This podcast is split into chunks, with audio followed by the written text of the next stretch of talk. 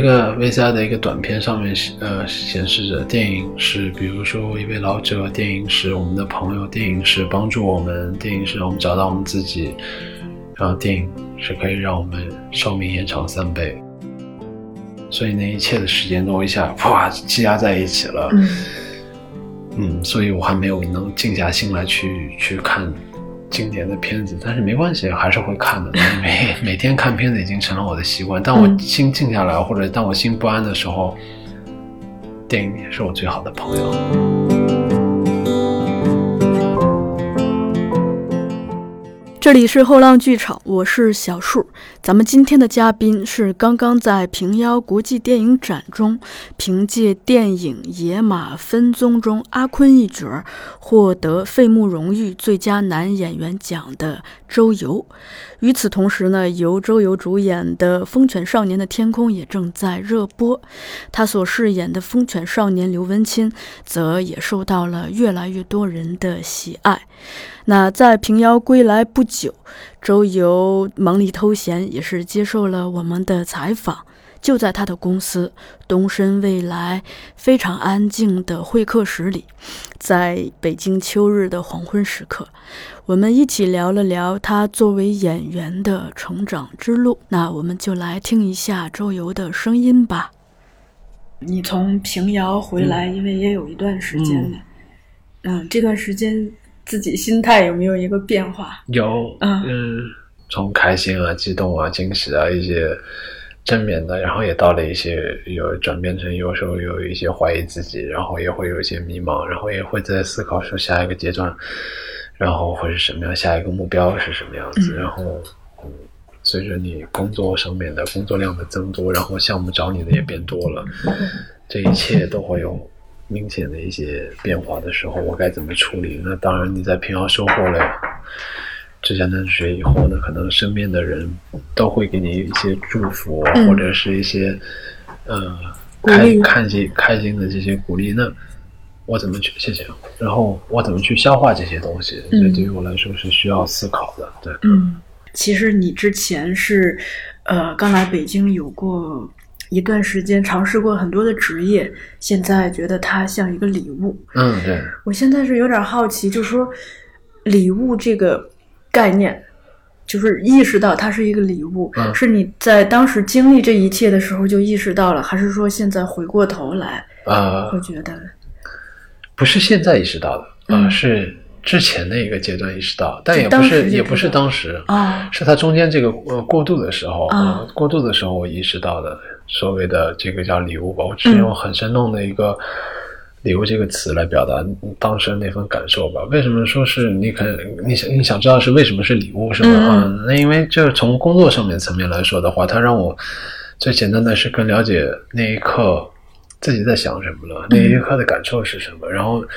那那一天，比如说你面对很多事情的时候，那些人是什么样子？那些人对于你的感受是什么样子？我觉得，这对于我来说呢，在工作上面就会把那些记忆记录下来。记录下来以后，那肯定是有助于你在演戏的，因为你的所谓的表演嘛，然后或者是电影嘛，是什么呢？其实是讲人啊，人与人之间才有故事，对吧？嗯这样才产生了故事。所以我觉得那一刻都是对我最宝贵的、呃最好的礼物。对。嗯，你在做演员之前是有跟饶雪漫老师合作做过一段书模。嗯。如果把这个也理解为礼物的话，嗯你觉得这段经验，它对现在作为演员的你来说，我之前也说，其实 那那对于我来说是一颗种子，一颗表演的种子。那最早就是因为做了书模，我才知道了演员。因为、嗯呃，在那一刻我知道了哦，其实拍照啊、其实像王雪曼老师写的那些呃剧情，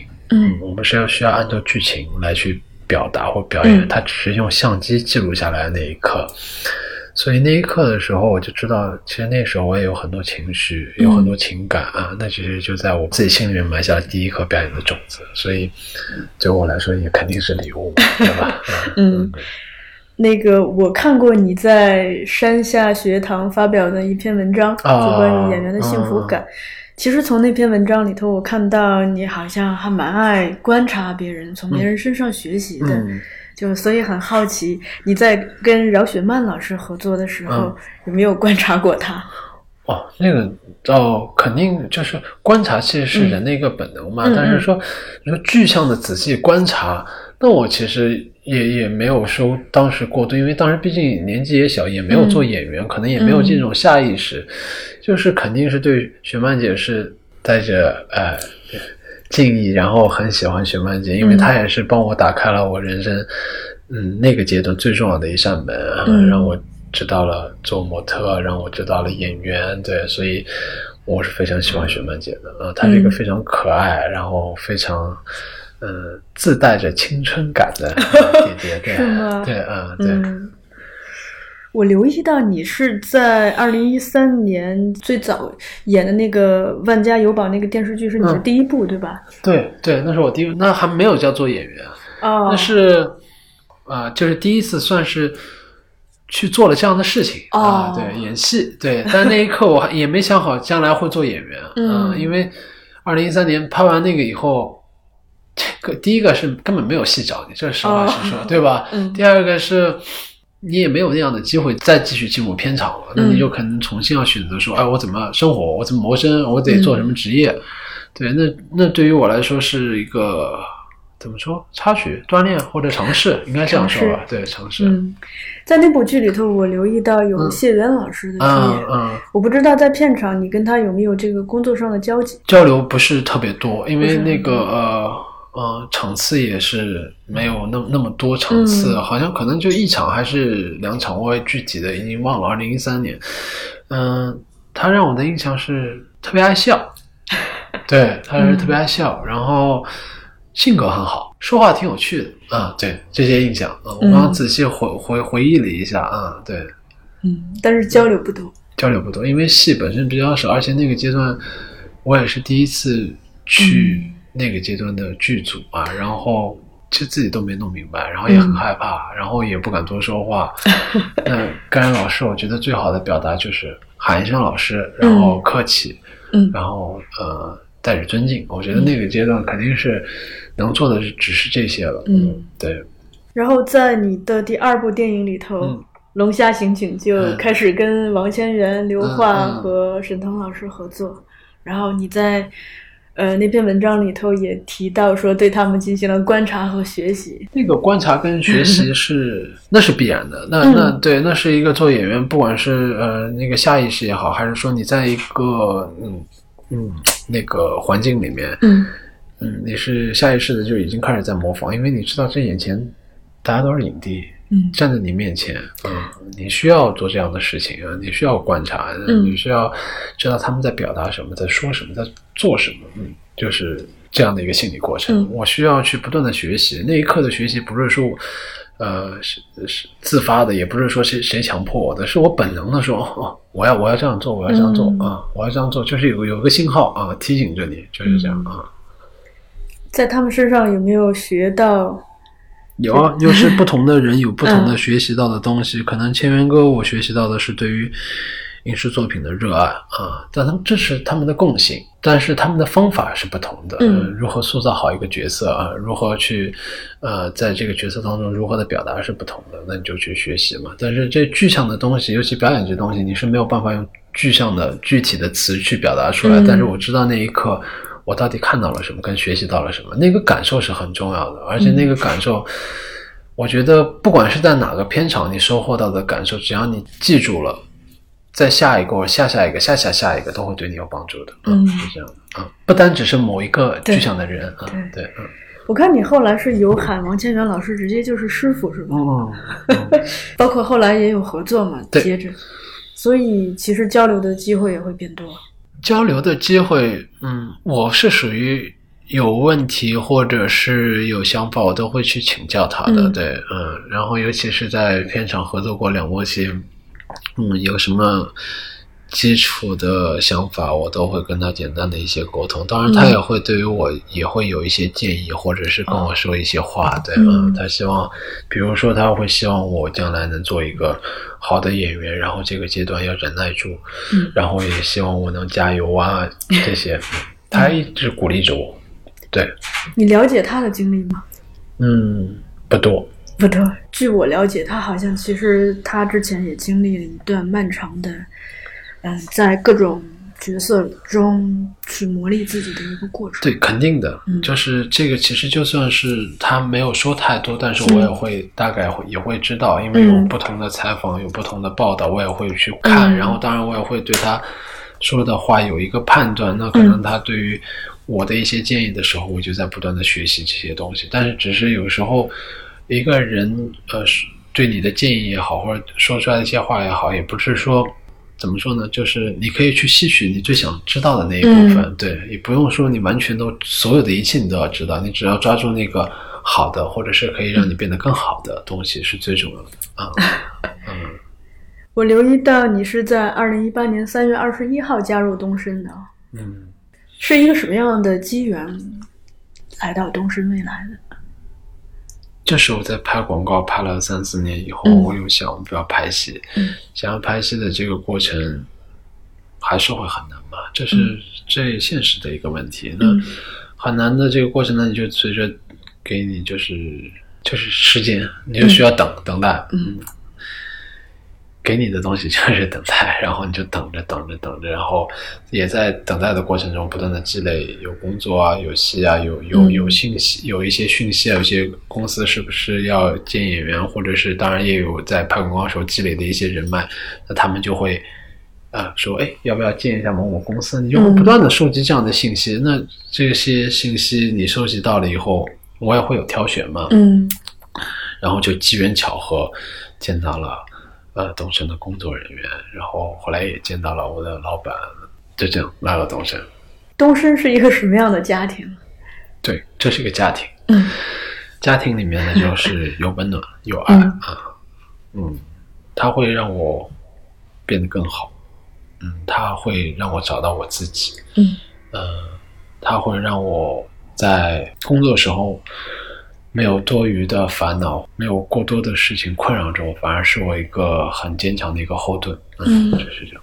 因为在东升里头，嗯坤哥和迅姐是很重要的一个存在，嗯，对，就是他们对你的影响大吗？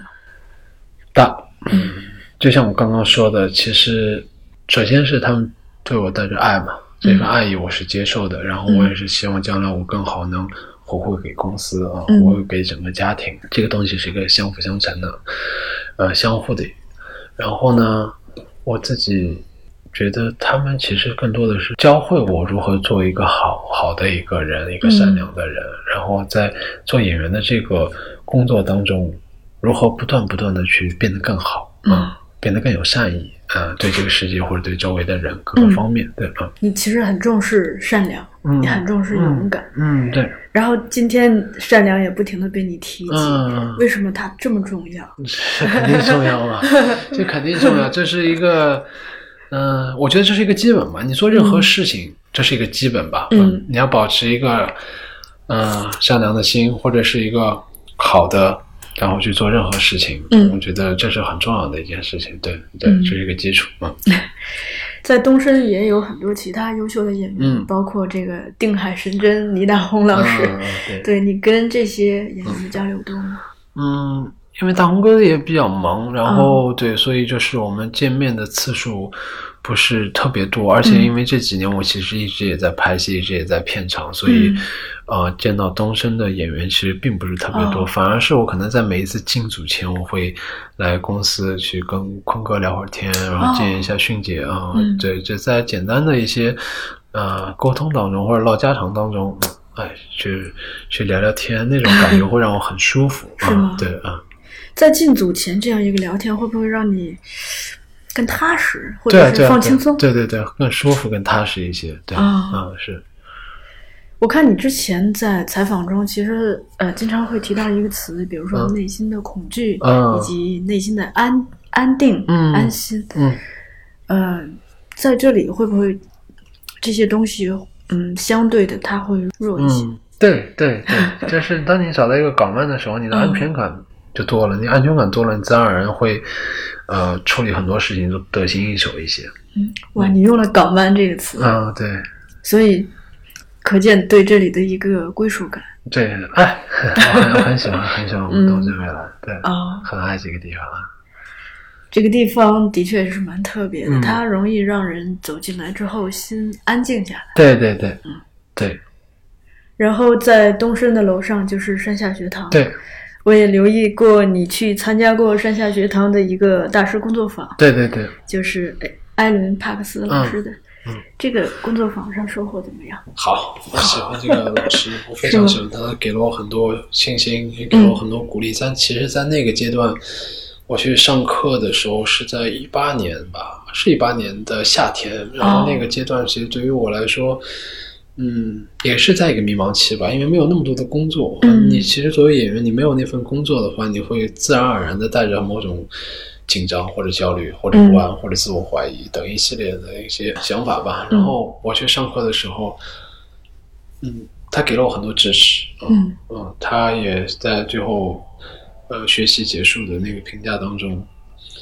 呃，告诉我了很清楚的一些想法跟建议吧。他说，哦呃，我这样的演员可能会走得更长，当然也需要走这么长的路啊。嗯然后会成为很好的演员，我都记在心里面。那份鼓励是在我那个阶段是非常重要的。因为三下学堂有很多这个面向职业演员的班儿，嗯包括大师工坊，也包括这个平时的职业演员班。嗯，你对这些课程感兴趣吗？非常感兴趣，而且我觉得是一个非常好的一个平台。还刚刚我还没有说完，真实的是，当然我不知道是后来老师有跟我经纪人聊过，因为我可能语言基础不是特别好，英文我可英文各方面我可能嗯沟通不太上，但每次都是通过翻译嘛。他都说，其实如果我英文好一点，将来可能他在于好莱坞的嗯那边，可能都会去帮我推荐一下。你知道，嗯当当这样的一个。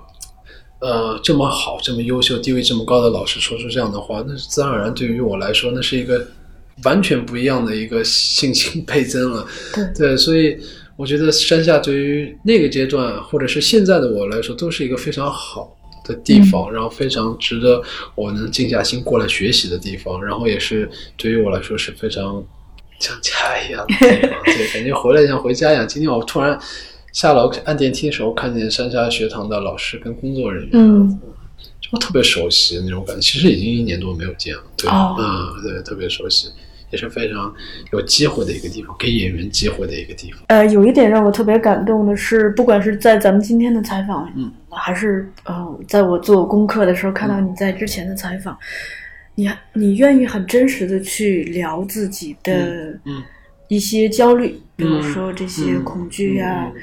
怀自我怀疑呀这些东西，嗯。所以我很好奇，就是当遭遇这些的时候，现在的你嗯会选择以什么样的方式来让自己看着他们，疏导或者看着他们，看着他们，嗯，看着他们就好了。这不是坤哥的方法吗？嗯，对 呀、嗯，看着他们就好了。这也是坤哥能就是在他的书中也帮助到我的东西。嗯看着他们，看着他们需要做调整的时候，你自然会做调整；不需要做调整的时候，就不用做调整。看着他们，觉得那些东西其实任何事物它都是有两面性的，嗯对吧？好与不好，嗯谁其实没有人能说得清楚的。你这一刻感觉不好，你下一刻觉得又是好的，你下一刻觉得好的，下一刻又觉得可能又并不是那么好，所以就是自然而然去做这些事情，自然而然的看着他们，就是这样就好了啊。这个方法跟坤哥有关系吗？是受他影响吗？会有关系，哦嗯，但这这样的方法也是你在呃自己在生活中观察、摸索，然后积累，然后再加上你可能身边的人的一些影响都有，嗯但不只是某一刻跟某一面，嗯。好我们回到一个演员的工作方式，嗯。我觉得做演员有一点特别好，就是他会让人经常的去做自我内心的一个关照，嗯同时又不停的在关照周围，在观察环境。嗯。嗯就这种工作方法本身对你个人的一个成长，你觉得帮助有多大？首先，我觉得一个人他是要，其实是要不断的去观察自己的。嗯，我觉得你刚刚说那个词特别好，关关照啊他，不单只是观察，你要你得照顾。嗯对，其实因为之前也有很多书里面写着哈，内心是另外一个小孩儿或者怎么样，因为我觉得是对的，嗯你得关照自己。你的那些呃想法或者情绪那些好的或者不好的嗯。哪里来的，你得知道嘛，你得知道哪里来的，你才能去解决这样的问题，或者是在不安的时候，你能给自己给自己一个拥抱。这个世界有很多事情是别人帮助不了我们的，对。啊，解决不了的，那可能是需要我们自己去帮助自己所以我觉得那个“关照”这个词说的太对了，嗯。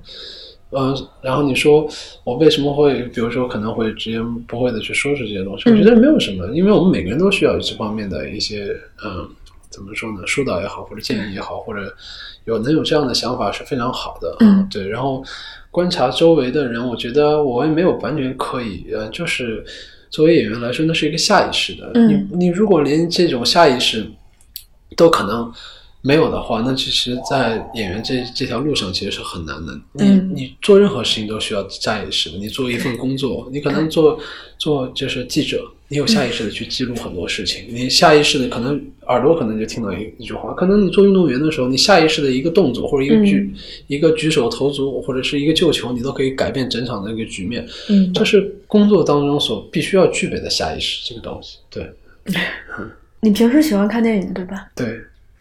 有没有特别喜欢的电影，或者是演员？太多了，太多了。但我特别喜欢的演员就是杰克·吉伦哈尔嘛，嗯其实我也说了。然后当然还有那个黄正明啊、何振宇啊这些，嗯都是我很很喜欢的。对，在韩国国外的莱昂纳多啊，然后那个贝尔啊，嗯，这几个是我非常喜欢的。当然，我看见他们头像，我一定会点进去的电影。嗯国内的呢？嗯，国内的有很多也很喜欢的，对，就是我的我的老板陈坤、周迅，对，这些都是我很喜欢的。嗯，比如说还有喜欢很多导演嘛，比如说贾樟柯导演、陈二导演啊，嗯然后那个张扬导演啊，然后呃张艺谋导演啊，然后这些都是我很喜欢的导演，我一定会去看的。对，就是太多了，对。除了喜欢他们，去看他们的作品，会不会期待有机会跟他们合作？太是，当然是，太想了啊！嗯，好像你在来东升之前就很喜欢陈坤，是吧？对我看书，嗯，看他、哦看他那个看他的书，看他那个书，对，然后很喜欢。然后我有当时关注他的微博，嗯哦，对，然后我就会很喜欢，嗯，他整体的感觉让我觉得是一种很舒服的一种感觉，我我很喜欢，对，从一个很喜欢的状态到进入跟他一起工作变成同事，那其实是一个嗯，蛮奢侈的事情了。嗯，对对。对，是第一次见到他的时候，我也觉得那一天太不寻常了，然后也太太太激动了，然后也 也觉得嗯有点不可思议，是吗？对，嗯，刘文清这个角色，嗯因为他现在特别火，嗯，很好奇，就是在此之前，你对他的火有预料到吗没有？真没有。嗯，完全没有。但是我有想过，《风犬》这个剧作会成功，嗯，会让很多人喜欢。哦，对，因为我在家看剧本的时候，之前采访我也说过，我是一边看一边哭一边笑啊、嗯，所以我就会觉得《风犬》一定会，呃，这个剧作，然后一定会让很多人喜欢，这是我一开始就知道的啊。嗯。然后在《野马分鬃》里头，那个导演魏淑君也说，嗯、他心里头有三个阿坤，嗯。其中一个是回忆里的他自己，嗯。啊，另一个是纸上的剧本上的阿坤，还有一个就是站在他面前的周游。嗯。而且他说三者是没有优先的顺序，嗯。互相不打架，嗯。所以就是很好奇这个角色对你来说，比如说他接近周游的部分嗯，有有多接近？我觉得有多接近，其实是在于我呃，在现场很开始的那一刻，他就是我。嗯有多接近？没有零距离。对他那一刻很开始，那就是我，我也就是阿阿宽，就是这是我觉得是是最基础的，也是最需要的，嗯就是这样。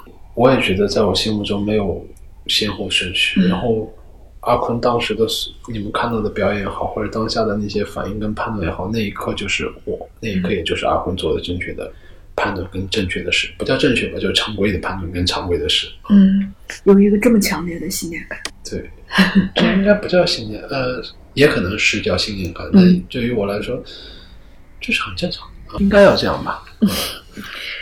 因为我们留意到你之前接的这些影片里头的角色，其实它有一一些同质性，就是比如说整体都偏坏痞这种感觉。啊，对，明白。啊，你自己有没有留意到这一点，以及就是你会享受这个、这种特质吗？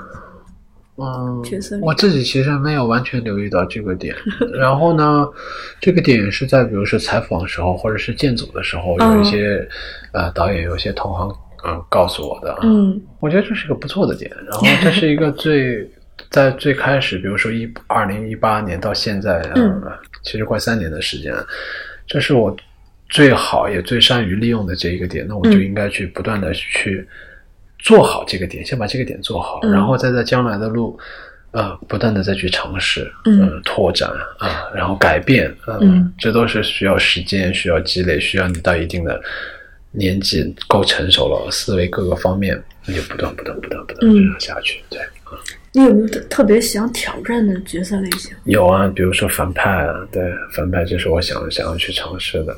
嗯还有一些励志题材的，还有一些可能替少数人群发声的电影吧，啊对，都是我想要去尝试的我听到你经常提励志，啊。嗯，我在之前的采访中也见到，嗯你似乎很看重一个片子对人心的这个鼓舞的作用，对吗？那对啊，因为刚刚我们说了，电影其实就是在说人嘛，就是人与人之间发生的事情，对吧？啊，嗯所以这是需要的，你得去，就像我们刚刚也说，你说你得关照去自己嘛，啊，你也得去关照别人嘛。我们的其实都是一颗心与一颗心的联系嘛，那就去。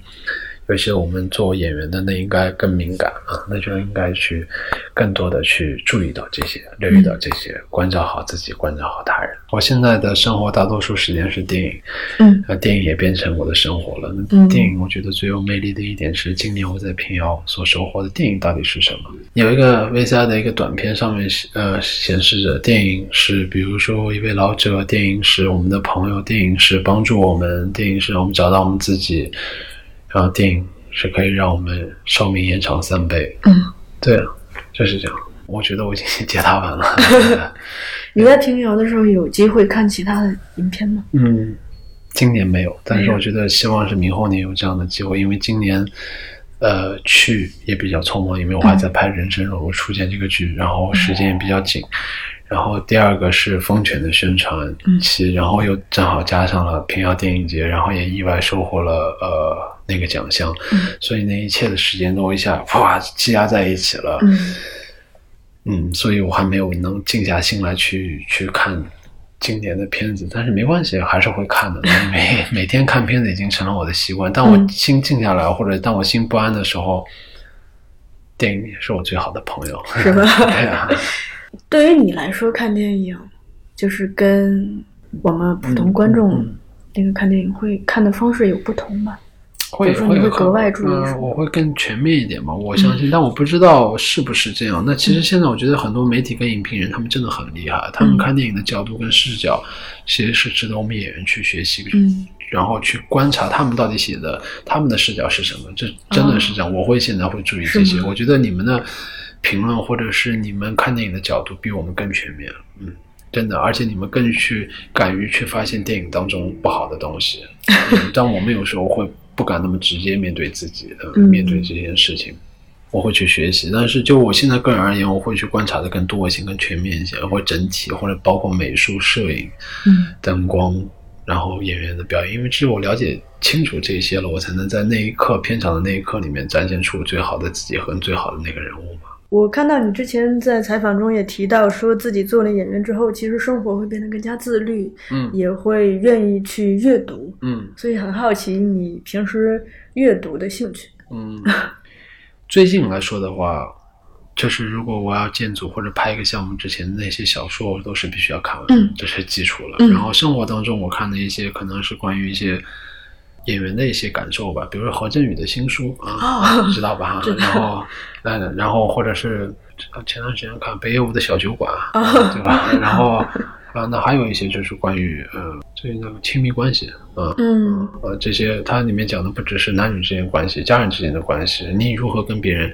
相处，这些我都会都会有看啊、啊就是这样可能是个偶然吧，因为我刚刚在前两天听张静初说，啊。他为了演这个《被嫌弃的松子，啊。他也在看你你说的这本书《啊，系》。现在 可能我觉得你抓住一个人物，最好的方式就是从心里吧，但嗯最难的地方也是在心里吧，所以这是很重要的一块儿吧，尤其是对演员来说吧，嗯。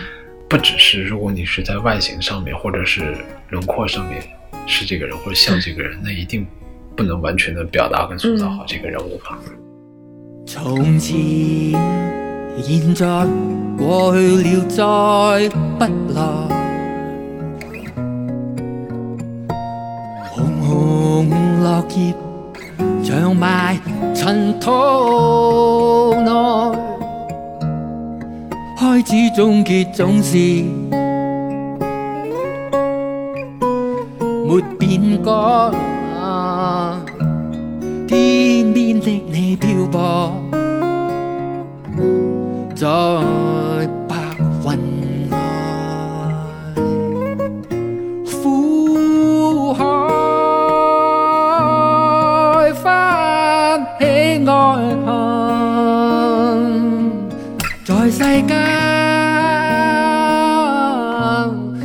難逃避